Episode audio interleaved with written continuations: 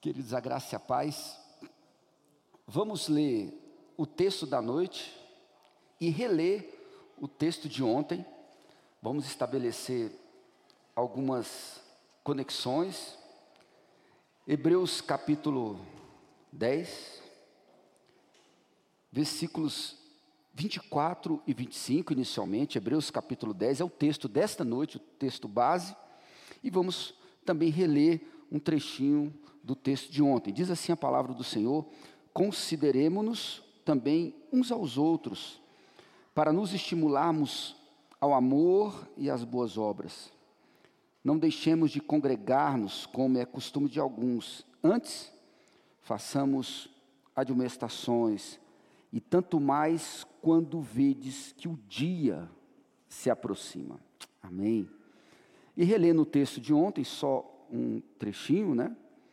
A, a confissão de Pedro, indo Jesus, Mateus capítulo 16, versículo 13, indo Jesus para as bandas de Cesareia de Filipe, perguntou a seus discípulos: Quem diz o povo ser o filho do homem? E ele respondeu: Uns dizem João Batista, outros Elias e outros Jeremias ou algum dos profetas.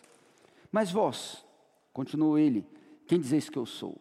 Respondendo Simão, Pedro disse: Tu és o Cristo, o Filho do Deus vivo. Então Jesus lhe afirmou: Bem-aventurado és, Simão Barjonas, porque não foi carne e sangue que tu revelaram, mas meu Pai que está nos céus.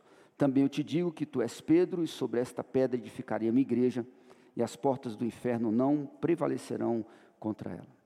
Então, ontem conversamos um pouco, Mateus capítulo 16, e lembrando uma afirmação inicial é, de uma igreja alicerçada na pessoa de Cristo em não e não em sinais.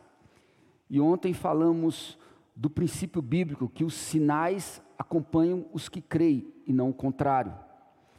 E é interessante porque, estabelecendo a conexão com Hebreus, vamos só pensar nesse sinal de Jonas antes ainda de conversarmos sobre Hebreus. Porque o texto fala, aproximando-se os fariseus e os saduceus, falamos sobre isso ontem, tentando, pediram-lhe que lhes mostrasse um sinal vindo do céu.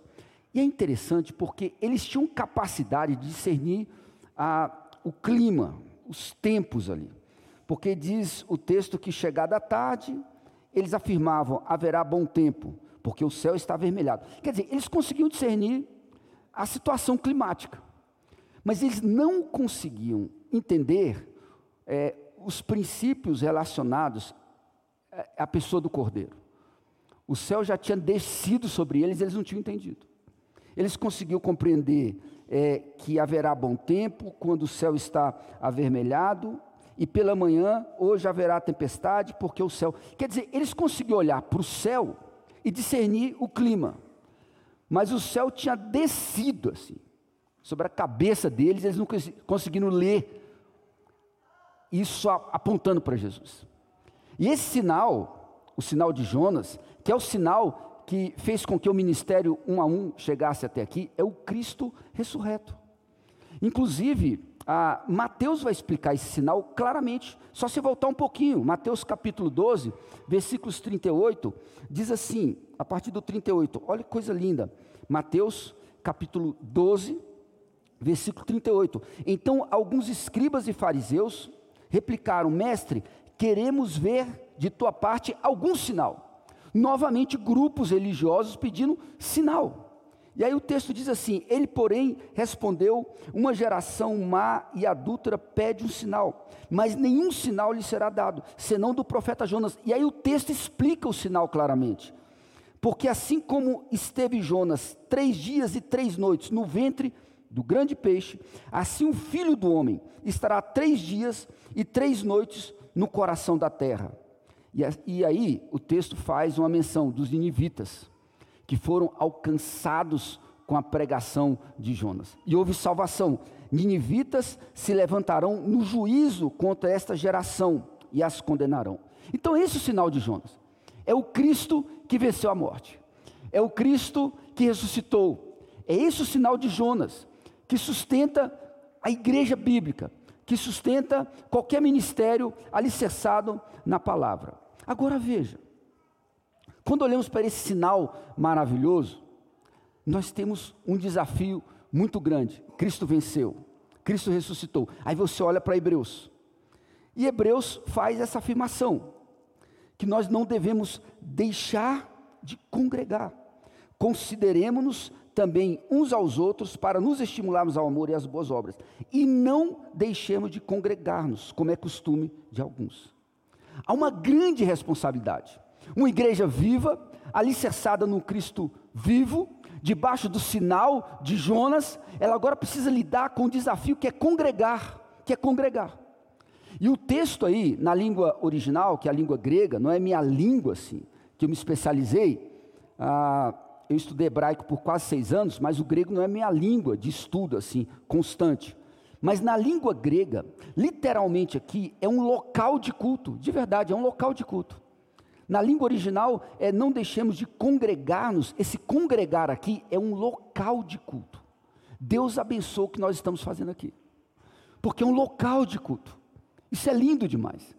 E quando você vê alguém que já foi machucado, que já foi ferido, e aí você chama essa pessoa para experimentar do sinal de Jonas, o Cristo ressurreto, numa comunidade alicerçada nesse sinal, e as pessoas ficam muitas vezes é, temerosas. Ah, nós, pastores, quando estamos pregando domingo após domingo, a gente observa quem muitas vezes sai imediatamente após o culto. Gente que vai ali, visita e some. Mas quando você observa uma família, alguém que vai fazendo isso todo domingo, você fala assim, gente, tem algo estranho aí. E um dia eu falei, eu mesmo vou atrás dessa família. E eu saí correndo assim, não correndo, né, mas um pouquinho mais depressa, e desci as escadas e peguei a, a família, principalmente o pai. Ele disse: Tudo bom? Prazer, não sei quem você é. Então, eu, eu queria saber quem você é. Pastor, é o seguinte, me deixe tranquilo. Falei, não, tudo bem. É, eu queria dar as boas-vindas. Ele falou assim, não, mas é o seguinte, já sei. É, visita, não quero. Eu falei, não, tudo bem assim. Não, pastor, eu quero só ouvir a palavra e ir para casa. Sabe, eu estou ferido, estou machucado, eu estou gostando aqui, pastor. Não. Eu falei, olha, mas eu queria fazer uma visita. Ele falou assim, você é, mas é, eu não queria recebê-lo. Eu falei assim, eu queria insistir. Deixa ir lá um dia. Gente, depois que eu me prontifiquei e me ofereci, eu fiquei preocupado. Como é que seria a recepção? Acredita, eu cheguei na casa, é, eles não estavam ainda. A família me recebeu. Gente, ele não entrou com um semblante feliz. Chegou assim um pouco atrasado, com tirando um blazer, acho que ele estava com um terno completo, não sei, olhou para mim e falou assim: boa noite. Eu falei, boa noite. Já chegou? Eu falei, já. Tirou. E a esposa sem graça, ô oh, amor, o pastor Júnior está aí. Ele falou assim: é, só um momento. Eu falei, meu Deus do céu. e aí comecei a conversar. Foi uma noite difícil. Assim, não era de muito diálogo naquela noite, mas aquela família se tornou uma família que foi parceira da igreja, ofereceu o lar para fazer encontro de jovens, luau de jovens, encontro da igreja. É, gente, louvado seja o nome do Senhor. Mas é uma grande responsabilidade a igreja entender que essa congregação, estarmos juntos, tem um propósito maravilhoso, porque diz: o dia se aproxima. Então veja que olhar para esse sinal de Jonas, olhar para essa igreja construída na pessoa de Jesus, nós devemos entender que o desafio é, de congregarmos como igreja passa também por algo que Jesus ensinou, que é uma questão que tem me preocupado muito, que é a questão do jugo. O jugo. Então, volta um pouquinho lá em Mateus, que é a nossa base de ontem à noite. E Mateus capítulo 11, por que o desafio de congregar é grande? É grande, gente. Porque esbarra em algumas questões. Eu vou trabalhar apenas essa questão. Vinde a mim todos os que estáis cansados e sobrecarregados, e eu vos aliviarei.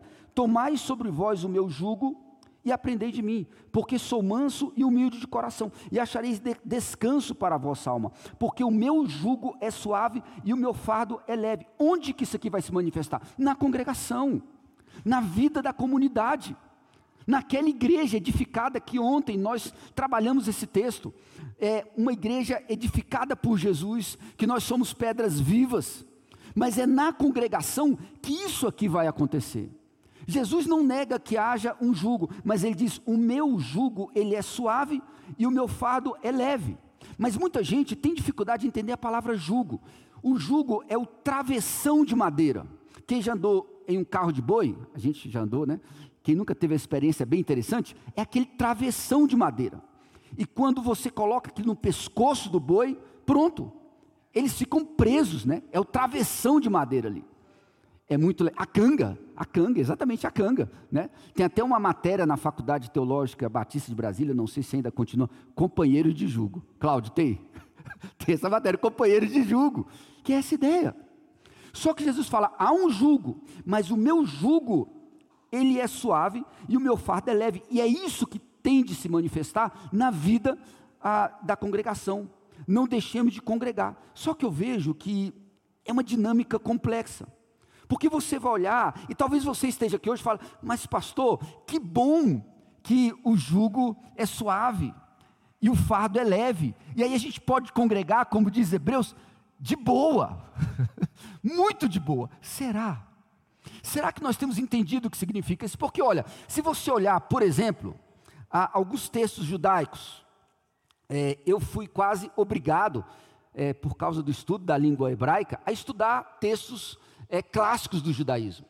E eu comecei a ler livros de Maimônides, que é tipo o apóstolo Paulo para eles. Então Maimônides, ele vai organizar o judaísmo, ele vai sistematizar a, o judaísmo. Então tem livros publicados é, que explicam detalhadamente o grande pensador, filósofo, médico, que é Maimônides. E ele começa a falar, não, não é o decálogo só os dez mandamentos, são 613 mandamentos. 613, você fala, ainda bem que eu não sou judeu, pastor. Glória a Deus. Aí, aí ele fala assim: bem, são 365 mandamentos ne negativos. Não faça isso, não faça aquilo. Um mandamento negativo para cada dia do ano. Só que além disso, tem 248 mandamentos positivos, um para cada osso do corpo, ensinava Maimonides porque vai estruturar o ser humano. Então você tem lei para tudo, como eu disse ontem. Lei para tudo. Você tem, tem até um ditado judaico que diz: ao fim do dia, todo homem deverá ter cumprido pelo menos 100 mandamentos. 100 mandamentos. Então veja que eles vão construindo uma religião né, centrada nessa questão. Aí você olha e fala assim: ah, Jesus então, ele está inaugurando uma, uma, uma nova maneira de entender a vida, a espiritualidade. Ah, é uma coisa leve, é uma coisa suave, mas em que sentido ela é leve em que sentido ela é suave? É isso que nós precisamos entender. Em que sentido isso é leve e é suave? Em que sentido? Como isso é possível? Porque olhando só para essa questão de Maimônides, só olhando para o judaísmo, que tinha lei para tudo, tem mandamentos para a dieta, é que tipo de alimento eu posso consumir, como combinar os alimentos, como você deve abater e cozinhar os animais, que tipo de tecido você pode usar e misturar os tecidos, tem mandamento de como entrar no templo, mandamento de como é, você deve cultuar e tudo isso. Aí você diz: puxa, ainda bem que eu não estou nessa.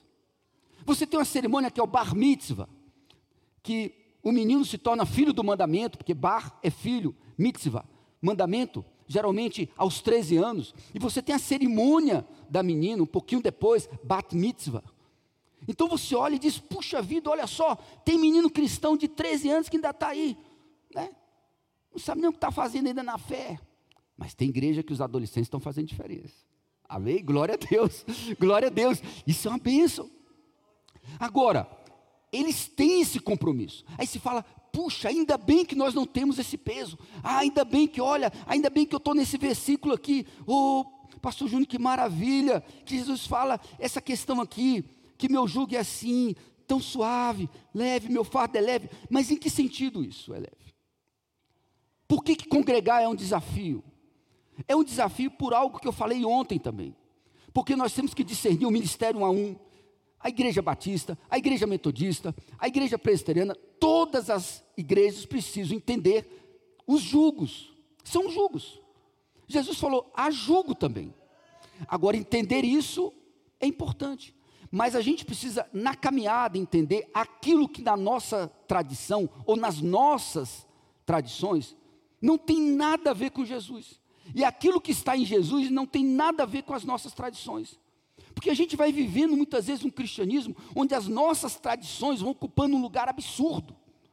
Aí não tem nada de Jesus, eles falam, ah, mas isso vai descaracterizar a nossa igreja. Mas até que ponto é um jugo que vai até afastar pessoas? Um pastor estava pregando, eu, eu ri demais, que ele falou que foi celebrar a ceia para uma senhora. Ela estava doente, então ele foi com o presbítero, ela morava só. E aí, quer dizer, eu não sei se naquele momento ela estava só, não entendi na pregação se ela morava sozinha, mas naquele momento ela estava sozinha. Que era uma visita pastoral, ele foi lá celebrar a ceia, os elementos da ceia, e ele distribuiu para ela. Aí ele falou assim, gente, ele parou, falou, por um acaso alguém foi omitido na distribuição do pão e do cálice, ele ficou olhando. A senhora falou, olha pastor, a não ser que você chame vizinhos. não, minha irmã, é o costume, então, mas aí só chamar vizinho, porque só tem eu aqui o presbítero. Aí você para no meio da celebração, pergunta, por acaso alguém foi omitido na distribuição do pão e do cálice, favor fazer um sinal. Aí você olha, não faz sentido, pastor. Ele falou assim, ah, não, mas podemos chamar alguém, deve ter alguém que queira participar. Agora, nesse momento não tem. Ele falou assim, não, irmã, desculpe. E ele confessou que aquilo ele fez automaticamente. Então, muito, há muito em nossas tradições que não possui Jesus. É duro falar isso. E há muito em Jesus que não está em nossas tradições. Mas como esse movimento vai se refletir nesse desafio de ser igreja, de congregarmos? Porque se você parte para esse discurso, que é simplesmente diz assim: ah, não, porque não tem jugo. Tem, Jesus fala, porque o meu jugo é suave e o meu fardo é leve, mas tem um jugo. Claro que tem. É só você olhar, é o próprio Sermão do Monte. Quem acha que os rabinos da época de Jesus eram duros, exigentes. E o que falar então da palavra de Jesus? Porque ele está falando algo é, que se tornou é, até mesmo tópicos de escola dominical, as bem-aventuranças, é, é, série de sermões. Ok, mas gente, é algo difícil. Vamos comigo aqui. Por exemplo, capítulo 5 de Mateus, versículo é, 21. Ouvistes que foi dito aos amigos: Não matarás, e quem matar estará sujeito a julgamento. Eu, porém, vos digo: os rabinos estão falando só de matar. Você pode até não matar, mas se você odiar, eu, porém, vos digo que todo aquele que sem motivo se irá contra seu irmão estará sujeito a julgamento, e quem proferir um insulto a seu irmão estará sujeito a julgamento tribu, do tribunal, e quem lhe chamar tolo estará sujeito a um inferno de fogo. Jesus foi muito mais exigente do que qualquer escola rabínica da época, gente. Porque ele diz: vocês estão preocupados só em matar ou não matar. Eu estou dizendo que aquele que odeia, aquele que tem ira no seu coração, ele está matando. Ele é um serial killer. Só que ele não percebe, porque não, mas eu não matei ninguém. Gente, é bom você colocar a cabeça num travesseiro. Isso eu posso falar. É, eu falo isso há anos eu falo e reafirmo, e Deus sabe do meu coração. Eu nunca dormi uma noite deixando o sol se pôr sobre a minha ira. Nunca. Nunca, irmãos. Nunca. Por isso que eu acordo em paz. Por isso que eu consigo dormir o sono, o sono do justo, como diz a palavra. Em paz me deito e logo pego no sono. Não deixar esse sol se pôr sobre a sua ira. Tem gente que passa a vida toda odiando. Gente, tem gente que está aqui talvez hoje, aqui à noite, diz: Olha, pastor, eu não suporto tal pessoa. Eu saí de tal lugar, né, não suporto igreja tal. Tenho raiva é, de uma pessoa, de um, alguém da minha família. Tem gente que fica a vida toda odiando, gente. Guardando mágoas, não adianta você fugir, ir para outro país, não adianta você mudar de casa, ah, mudar de vida, mas você precisa entender que o que Jesus exige é muito maior do que as escolas rabínicas da época. Então, se você é convencido por um discurso que só enfatiza, não, porque graça, graça, ok, gente, é favor imerecido, mas é um discurso que é uma graça vazia. É uma graça vazia, as pessoas ficam perdidas. Para mim, o amor, eu aprendi com o pastor Pedro Felizola, amor é graça mais verdade. Amor é graça mais verdade. Porque se for só graça, um discurso de graça que não tem verdade, é uma, é uma, uma coisa bem afetuosa, mas não tem compromisso. Mas se for só verdade, com dureza, sem amor, vira legalismo. Amor é essa graça mais a verdade.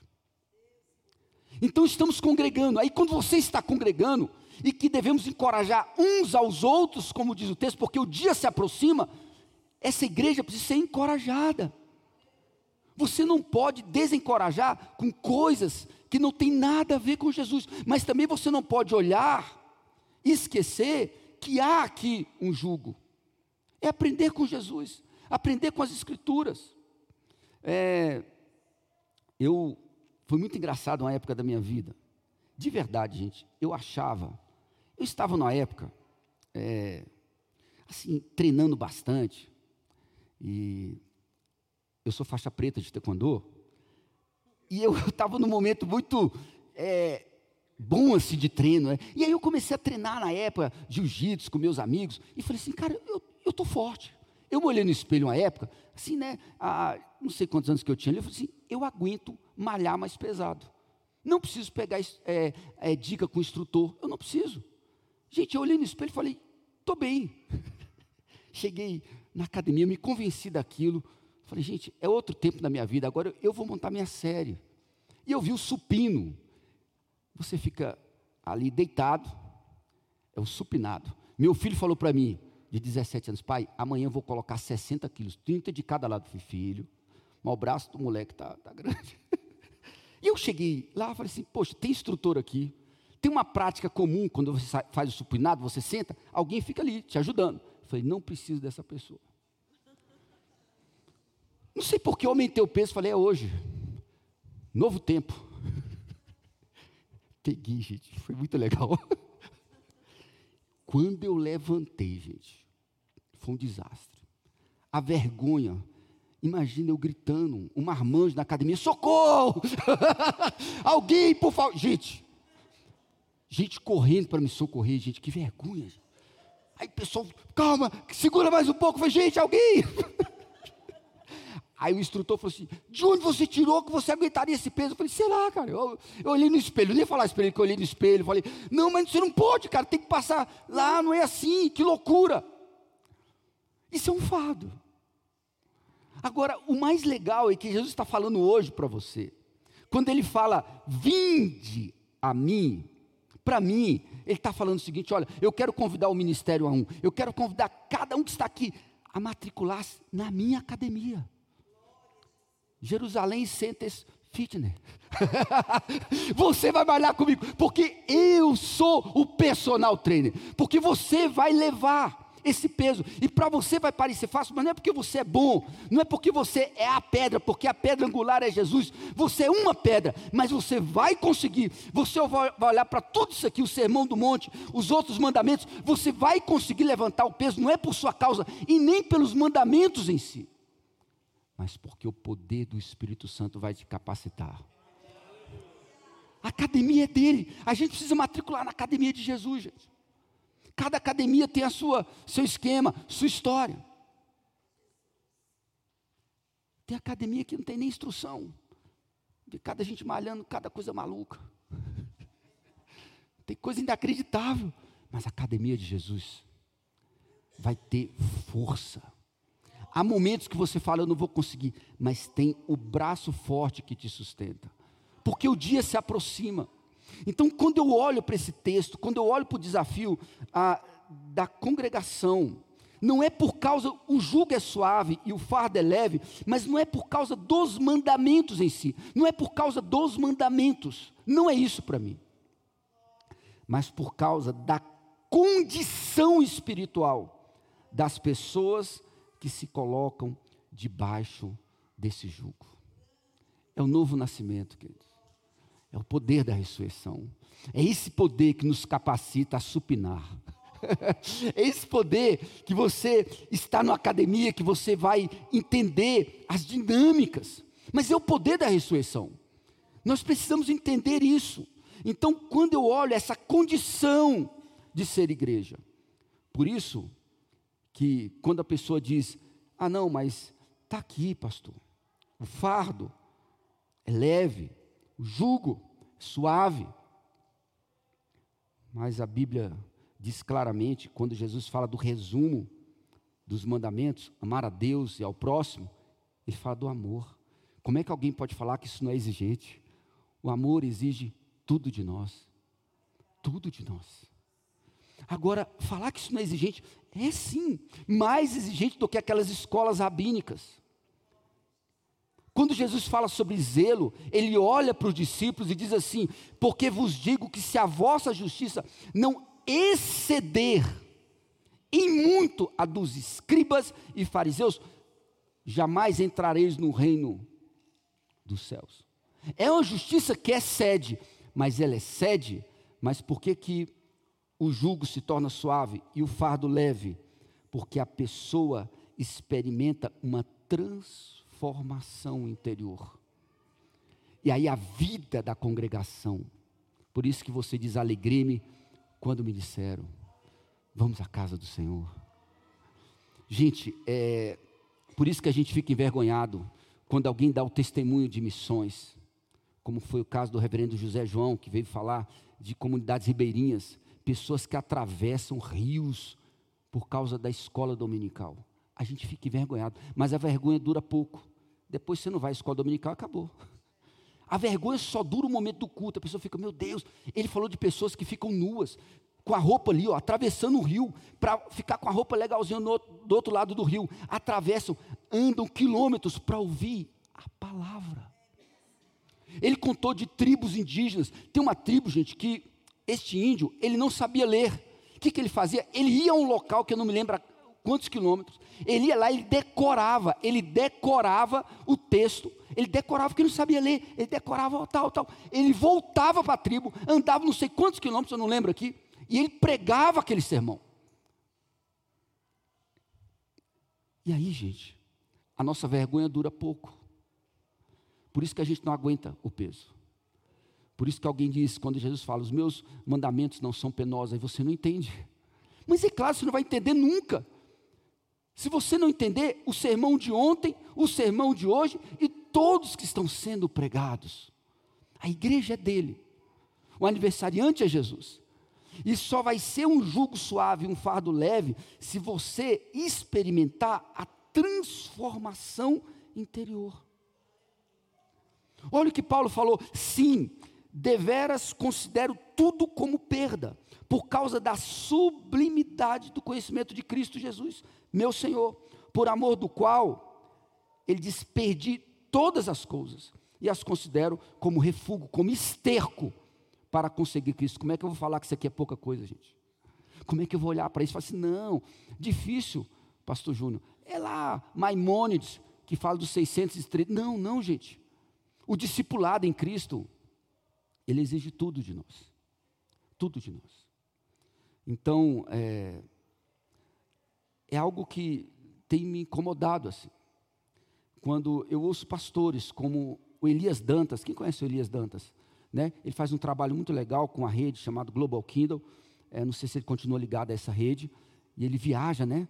Países. Ele continua? Exatamente.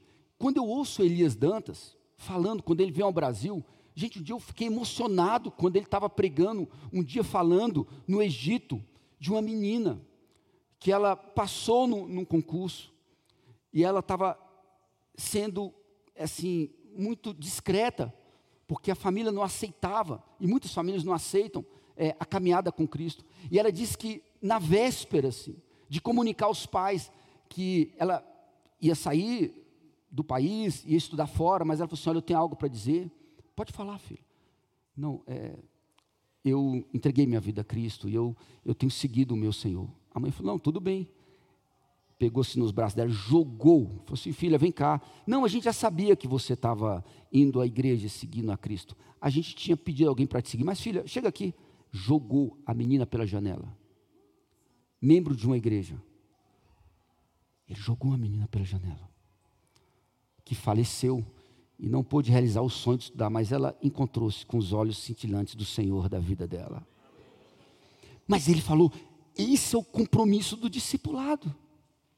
Então falar que ah, o jugo é suave, o fardo é leve, ah, os pastores pegam e começam a pregar graça, graça, ok, gente, mas que graça é essa que muitas vezes você fica perdido? Um evangelho sem pé, sem cabeça, vai relativizando a Bíblia, as escrituras. Amanhã eu não sei, é, você vai criando um cânon dentro do cânon, porque o cânon é o conjunto dos livros inspirados por Deus. Aí você vai criando um cânon dentro do cânon. Não, esse livro eu quero, esse livro não quero. Um dia uma senhora chegou para mim e falou assim: Eu não gosto de Davi. E não leio Davi, pastor. Eu falei, Davi eu não leio, não. Tudo que é dele eu pulo. Por isso eu quero entender quais são os salmos dele, para eu não ler nenhum. Porque tem de Coré, eu falei, ela não entendeu, gente. Não entendeu o Evangelho. Não entendeu tudo isso que ela não participou de um acampamento e não entendeu o que é ser igreja. Então veja, Jesus está convidando cada um aqui, de verdade, para você se matricular nessa academia você se matricular nessa academia. É uma grande responsabilidade. E mais ainda, é, você olha, por exemplo, a grande responsabilidade que a igreja tem Muitas pessoas, até quando se deparam com aquele texto de Mateus 16, aí você começa a fazer teologias, as mais diversas, sobre aquela parte, quando Jesus diz assim: olha, é, isso era tão comum na época, entre as escolas rabínicas, aquela parte lá que incomoda é, muita gente, né, que diz assim: dar-te-ei as chaves do reino dos céus, o que ligares na terra terá sido ligado no, nos céus, e o que ligares na terra é, desligares na terra, terá sido desligado nos céus. Ah, não, isso aqui abre uma lacuna. Gente, mas olha, isso era comum na época. Primeiro que isso era comum na época. Ponto. É, as escolas rabínicas faziam isso. Quer ver um exemplo? É só você buscar os documentos. Uma regra que tinha sobre coleta de madeira no dia do sábado santo. Eles tinham regra para tudo. Uma era como nós vamos coletar madeira. Então, as escolas começaram a criar leis sobre coleta de madeira. A escola de Chamai, ela prende essa questão. Prender é proibir. Então, prende, proíbe, não pode. A outra escola de Hillel, ela diz, não, sobre essa questão da coleta de madeira, a escola de Hillel perde, quer dizer, permite. Era comum eles permitirem não permitirem. O linguajar podia mudar, prender, é, perder. Quando Jesus deu esse poder aos apóstolos e à igreja, ele quis dizer que tudo o que eles proibissem, seja o que for na igreja, deveria buscar a autoridade de Deus, respaldo das Escrituras. Uma igreja precisa entender isso. Eu fui surpreendido quando era pastor da igreja da Alvorada uma comunidade que eu amo muito, eu recebi um documento para comparecer a um órgão do governo, na qualidade de pastor, para responder a uma questão. Não era uma, ainda uma intimação, nada disso. Pastor, a gente quer te ouvir sobre algo. Falei, tá bom. Mas era um documento, papel timbrado, tudo. Gente, é uma coisa séria. A gente quer falar sobre o núcleo de aconselhamento da igreja. A gente atendia naquele momento 800 pessoas, 2 mil pessoas, dependia do ano. Eu falei, tudo bem. Procurei uma advogada da igreja e um jornalista da igreja. O jornalista para me dar um suporte. Ele foi comigo, é um jornalista da TV Senado. E uma advogada que deu, pastor, parece grave, mas não é ainda algo tão grave, mas pode se tornar grave. É bom você ir. Ela me deu todas as orientações, lá fui eu. Me deparei com uma pessoa que me atendeu, falou, pastor, não é pressão, a gente não está te chamando aqui para pressionar, a gente não quer que você fique é, constrangido, mas é o seguinte: como que o aconselhamento lida com algumas questões? Como que a igreja da Alvorada, a gente tem algumas notícias, como é que vocês lidam com a questão da diversidade é, em todas as áreas? Eu falei, deixa eu dizer uma coisa. Antes que essa conversa continue, é, eu separei meu tempo para vir aqui, não estou nem entendendo direito o teor do documento, a advogada me orientou. Não, pastor, não é só para te ouvir. Porque houve algumas questões, eu falei, vá, envie agora um funcionário de vocês, agora lá. Procure lá no gabinete a palavra clínica. Se achar clínica, eu respondo essa pergunta. Não é clínica. Ah, não, mas lá tem profissionais que atendem, mas na condição de conselheiros. Eu falei, envie alguém lá. Se você achar, pega os documentos. Eu autorizo agora a secretária a entregar todos os documentos. A gente tem um núcleo de cuidado pastoral. Nós nunca chamamos de clínica. Se você achar clínica em alguma linha, me chame e eu respondo essa pergunta. Agora, se você não achar, eu quero dizer o seguinte: a igreja do Senhor Jesus Cristo, ela não abrirá mão de princípios, custe o que custar. Eu não vou abrir mão. Se isso vai trazer algum problema para mim, dê prosseguimento aos problemas. Eu responderei a eles, conforme eles vão chegando e, e tal. Mas vou dizer o seguinte: não vou abrir mão. A igreja não pode abrir mão daquilo que ela acredita, porque ela tem uma autoridade que foi dada a um homem, mas não na condição de um papa da igreja, porque logo em seguida ele faz algo absurdo que foi até repreendido. Mas não, é uma igreja que tem autoridade para lidar com essas questões, e a igreja não pode abrir mão da sua autoridade profética, em qualquer circunstância, e pagaremos um preço, claro que pagaremos um preço. Sempre houve é, isso na história e continuará acontecendo. As pessoas falam de alguns avivamentos que estão acontecendo agora, ok, mas eu vi poucas pessoas comentando um avivamento no Irã. Algo espetacular que está acontecendo no Irã, que o Elias fala sobre isso. Ninguém menciona, porque o pessoal eu não estou questionando outros avivamentos, eu acho lindo, bonito, mas pessoa, as pessoas pegam alguns avivamentos, esquecem de avivamentos que muitas vezes acontecem no silêncio mas que também são avivamentos de uma igreja que diz: nós temos essa autoridade, nós estamos alicerçados em Jesus. Há um jugo e nós conseguimos levar, não porque somos bons, mas nós conseguimos levar porque a nossa condição em Cristo Jesus nos traz essa possibilidade. Não é pelo mandamento em si.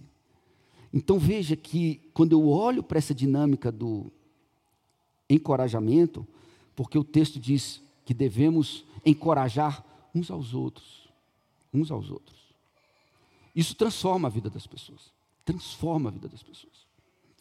E eu já vi bons pregadores falando que coisas simples mudaram suas vidas. Uma vez eu estava ouvindo um pregador numa capela. Ele disse que foi fazer primeiro, um dos primeiros sermões da vida dele. Foi uma das coisas mais absurdas. Nem ele entendeu tanto absurdo que ele falou.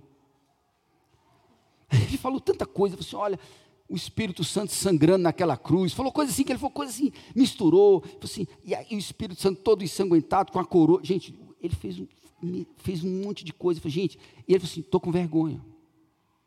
E ele falou assim, vou embora daqui, nunca mais vou pregar. Não vou pregar mais. Só que só tinha uma porta na igreja. Sabe aquela igreja que só tem uma porta? Já preguei muitas, né? Tem umas que não tem janelas também, já preguei. Só era uma porta. Ele falou assim, mas é o seguinte, depois que eu passar daquela porta, nem igreja eu quero mais, que vergonha que eu passei. Ele viu pessoas rindo, que ele falou umas coisas assim. Estava começando. Aí ele disse, mas vai dar para fugir. Só que tinha um diácono, gente. Não é que o diácono era grande. Ele ocupava quase a porta. E ele parou na porta e falou assim: Meu Deus, sangue de Jesus tem poder. Ele orou, gente, falou assim: tira esse homem da porta, Senhor. tira, Deus. Meu pai, tira esse diácono da porta. Ele falou assim: podia ter todo mundo lá da igreja, mas esse homem não, esse homem é do tamanho da porta. Deus, tira esse homem. Aí as pessoas falam assim: meu irmão, calma, você vai aprender. Falo, não, eu confundi mesmo. Não, irmão, ora, passa um tempo sem pregar. Não, mas não é questão de passar tempo. Eu, eu, eu, é a primeira vez que eu prego assim oficialmente. Não, mas. Aí ele disse assim: mas eu vou embora dessa igreja. Mas ele falou assim: vou encarar o diácono. Cara. Não dá para passar, ele está ocupando quase a porta toda. Quando ele está chegando, o diácono falou: meu irmão, eu tenho uma palavra para você. Eu sei que você ficou nervoso. Mas eu estou 100% com você, cara. Para te discipular, te ajudar. E deu um abraço nele e falou assim: meu irmão, eu estou com você. Tem alguém aqui. Aquilo que o pastor Alcide e a Ana sempre enfatizam: a ideia do discipulado. Vamos caminhar junto ele estava na capela pregando e falou assim: hoje eu me tô, ele é um pregador bem conhecido. Ele falou assim: mas aquela palavra foi palavra de vida. Encorajar a gente a ter paciência. Bispo Antônio, nosso amigo, Bispo Antônio da Nova Vida, ele foi falar para os pastores e perguntaram assim: Bispo Antônio, que conselho você daria para os pastores novos? Ele disse: paciência. Segundo, paciência. Terceiro, paciência. Muita paciência, gente. Eu convidei um jovem para pregar uma vez. Ele falou assim, irmãos, pastor Júnior me convidou, glória a Deus, ele está me discipulando. Abre as Bíblias no livro de Ateus, capítulo 4. Eu falei, Ateus. Então eu o pessoal procurando, gente, todo mundo procurando, Ateus, capítulo. Aí eu falei, meu irmão, eu fui lá, falei, meu irmão, é. Aí o pessoal falou, o pessoal falou, pastor, não estou achando. Eu falei, só um momento. Eu falei, cara, é, acho que não é Ateus, cara. Eu falei assim, não é não? Eu falei, não, cara. Eu falei, deve ser ou Atos ou, ou Mateus. Eu falei assim, rapaz, eu não sei. Olha, o texto eu não sei, mas está em algum lugar aí. Eu falei assim, mas ateus não tem. E, gente, o, o mais engraçado, os irmãos da igreja. ateus. Gente, paciência. Eu encorajei aquele jovem, falei assim, rapaz, vamos caminhar. Eu vi que ele tinha potencial, falei assim, esse menino vai pregar, mas vamos caminhar com ele. Estou dizendo que o ministério tem que ser pregar, mas ele queria pregar. Ele, ele, ele, pregou depois de muito tempo, começou a pregar, levei ele em viagens missionárias. Mas, gente, começou lá, até os capítulos, não sei o que lá. Só faltou capítulos meus, versículos seus. Aí, ateus. Mas é aquela paciência que a gente tem que ter. Encorajar. Gente, encorajar não estou falando que é passar pano. Não. Paulo, quando ele está escrevendo Gálatas, a gente não entende quando ele diz: olha, a gente vai cumprir a lei de Cristo de duas formas. Só que a gente não compreende porque a gente está congregando e tem uma dinâmica na congregação, e aqui eu vou encerrar minha palavra hoje. Mas quando eu, vejo o desafio de congregar, e olho para esse texto, porque o dia está se aproximando, a gente vai lidar com pessoas que, segundo o texto, Gálatas capítulo 6, o texto diz assim: levai as cargas uns dos outros, e assim cumprireis a lei de Cristo, sempre a lei de Cristo. A igreja é dele, ele é o aniversariante. É o sinal de Jonas, ele ressuscitou. A igreja é dele. E nós estamos congregando. Agora, olha o que o texto diz: levai as cargas uns dos outros. Mas aí você vai descendo, descendo, descendo, esse é o capítulo 6. Lá no versículo 5, porque cada um levará o seu próprio fado. E agora? Como é que a gente vai resolver isso? E ainda mais, dependendo da sua tradução, não sei qual é a sua tradução aí, pode trocar, vai trocar. Tem uma tradução que troca. Ela coloca no lugar do, do, do fardo, é carga, no lugar da carga, fardo. Aí que o pessoal não entende. Só tem um, como resolver isso? A língua original. A primeira expressão, levai as cargas uns dos outros, a palavra cargas aqui, são pesos demasiados. Difíceis. Difíceis. No contexto do corpo, a igreja é dele, o aniversariante é ele, é o sinal de Jonas, mas como instrumentos nas mãos do Redentor, que é o livro do Paul David Tripp, você vai discernir isso na caminhada. Aquilo que é pesado demais que a gente precisa dividir. Há coisas que doem demais. Ah, tudo que é pesado para você é pesado para outro. Não! Claro que não. Eu não consigo mais malhar com meu filho. Malhar não, o mesmo peso não. Ele fala, pai, até quanto você suporta no supino? Filho, parei no 20 e quando eu estou bem, 25 de cada lado. Falei assim, já foi, pai. leg press, eu falei, filho, leg press, você fica com as duas pernas assim. Eu estou fazendo 200. Eu falei, é, filho, aí não deu mais. Mas se você for para o tatame, a gente resolve de outro jeito. Eu quero ver, pai. Eu falei, então vamos. Desde quando eu brinco com eles. Mas é brincadeira. Mas ele está levando um peso que eu não aguento mais. Gente, tem pesos que nós não suportamos. Ah, é o mesmo peso para mim e para você? Não. Mas há coisas que nós precisamos dividir, senão você não aguenta. Como diz um, um pastor brasileiro, no culto, domingo à noite, não tem ovelha, só tem pastores. Porque nós devemos aprender a cuidar uns dos outros. Talvez ele tenha exagerado, mas eu entendi o que ele está dizendo. Pastorear. Então, esse é um desafio. Cuidar uns dos outros. A um nível de cuidado. Agora, só que Paulo vai descendo e diz: olha, porque cada um levará o seu próprio fardo. Aqui, gente, é peso suportável. Tem gente que também fica blindando todo mundo. Ah, meu, meu irmão. Não, tem que crescer, cara.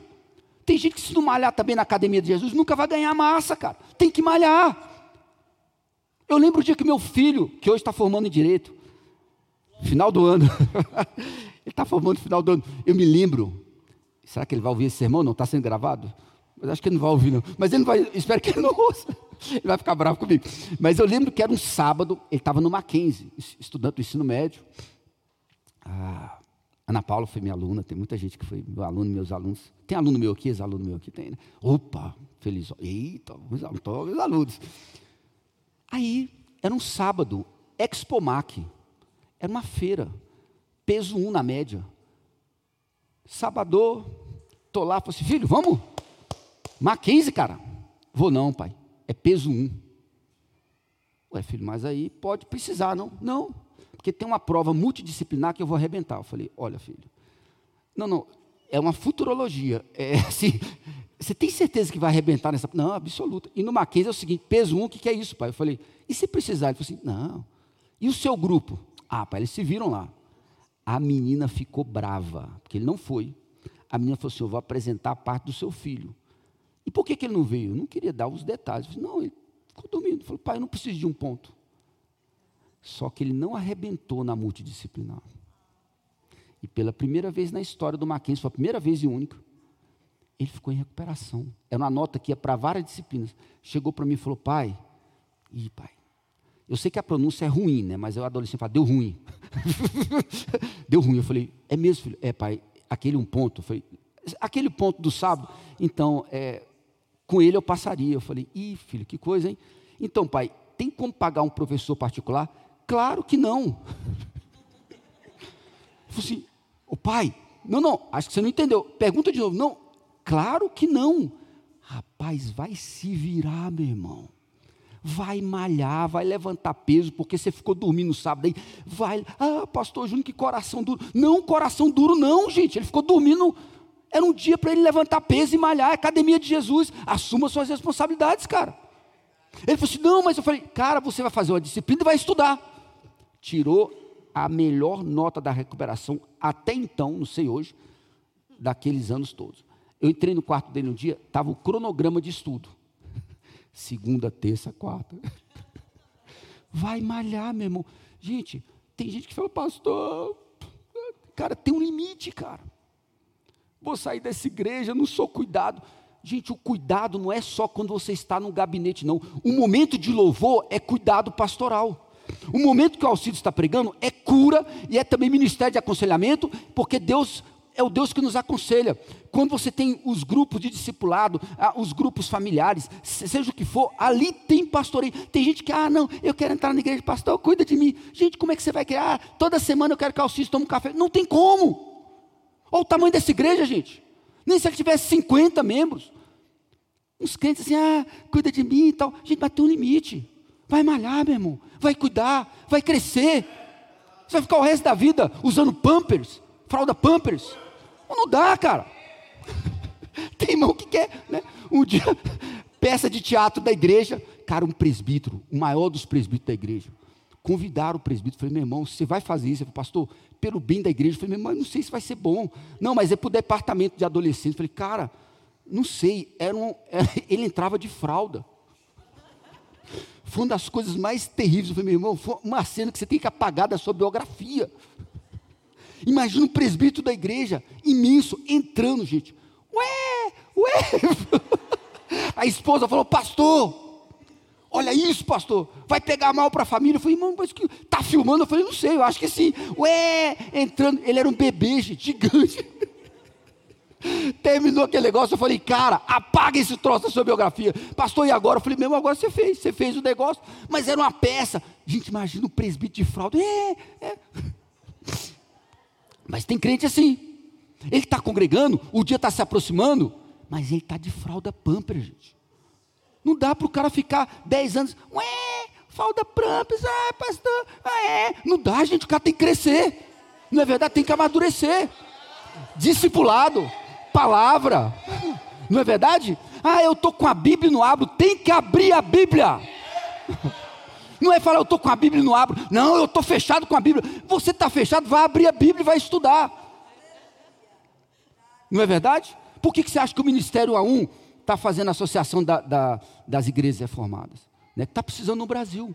Tem seminário reformado, está até fechando, não tem mais nem aluno. O pessoal não está nem interessado, não tem mais. Tem que resgatar de novo o ensino. para que a gente não fique eternamente sem entender o que é congregar. O dia se aproxima, o aniversariante é Jesus, ele, a igreja é dele. Nós somos só pedras vivas, não tem pedra sozinha que vai construir igreja. Tem que levar seu peso, mas tem que dividir seu peso. É na caminhada, não tem como eu chegar aqui hoje e falar assim: ah, não, esse peso aí dá para levar. É a caminhada, é o discipulado, é a oração. Mas eu gostaria que você entendesse que andar com Jesus, nesse sentido todo, é muito mais exigente do que qualquer escola rabínica. A gente deve exceder, mas com entendimento. Mas é pelo poder do Espírito Santo. É por meio da oração. Aí nós vamos ter, de verdade, condições de entender o sinal de Jonas em nossas vidas. O poder do Cristo ressurreto em cada área da sua vida. A sua autoridade é em todas as áreas. O amor, quando olhamos para esse texto de Jesus, o discipulado, ele custa tudo de nós. Tudo. Tudo de nós. Então, falar que o jugo é suave, o fardo é leve, não é discurso, gente, para sair daqui e falar: ah, então é fácil ser cristão demais. Difícil é ser discípulo de Maimônides. Cada homem com 100 mandamentos cumprindo por dia. Isso é que é difícil. Não. Seguir a Jesus é um, é um grande desafio. E abraçar esse desafio é uma benção. Eu sempre gostei das frases do pastor Alcides, assim, que ele pregava e, dava, e tinha umas frases de impacto. e bíblicas, né? Porque tem gente que tem frase de impacto, eu vou te dizer uma coisa, viu? Cada um que você falou, oh, Jesus. Mas o Alcides pregava, é, o Alcides gostava de algumas frases que ficavam. Eu guardo isso aí, gente, há anos. Mas Alcides falava assim: seguir a Jesus não é o caminho mais fácil, mas é o melhor caminho. Frase do Alcides, né, que ele falava muito nos discipulados. Não é o caminho mais fácil, mas é o melhor. Matricule-se na academia de Jesus. Vamos lá, gente. Dá para crescer. Esse ano está só começando. Veja as áreas em sua vida que você diz: eu preciso crescer. Eu preciso do poder, do sinal de Jonas, do Cristo ressurreto na minha vida, para vencer áreas da minha vida. Para cair por terra as mentiras que são ditas constantemente sobre as nossas vidas. Que o poder da ressurreição destrua as mentiras. Ah, e eu encerro minha palavra e passo para a gente fazer uma oração pastor Alcides conduz essa ministração, um pastor falou: Olha, cada dia mais eu estou assustado com o discipulado, porque é algo que muitas igrejas estão negligenciando. E ele contava que, teve uma experiência que ele contou de um voo, que ele viaja muito. Foi fascinante, né? Porque a, a, a aeromoça chegou e falou assim: Senhor, você, você quer jantar? E ele falou assim: Olha, quais são as opções? Sim ou não? Aí o é, é senhor, não. Então, às vezes, a gente, é, o discipulado fica diante das nossas vidas, e você pensa que é a proposta de Jesus, não, eu vou pensar. Não, é sim ou não. Não é uma tentativa, é uma entrega, porque ele se entregou por nós, primeiramente. Nós não estamos aqui, ah, nós vamos nos entregar. Não, ok, é uma entrega, mas ele se entregou primeiro por nós. Quais são as opções? Sim ou não? É isso. Abrace esse Senhor maravilhoso. Acalme. Você vai conseguir levantar aquele peso. Vai chegar o momento que você diz assim: já era. Aí você vai ver um braço forte assim, pá! Assim, não. Tinha um do louvor forte ali, rapaz. Eu, eu vi, é forte. Né? Tinha um do louvor forte. Segurar aí. Pastor Júnior, tá de boa aqui, ó. tá seguro. Deus vai colocar instrumentos dele própria mão forte do Senhor vai nos sustentar.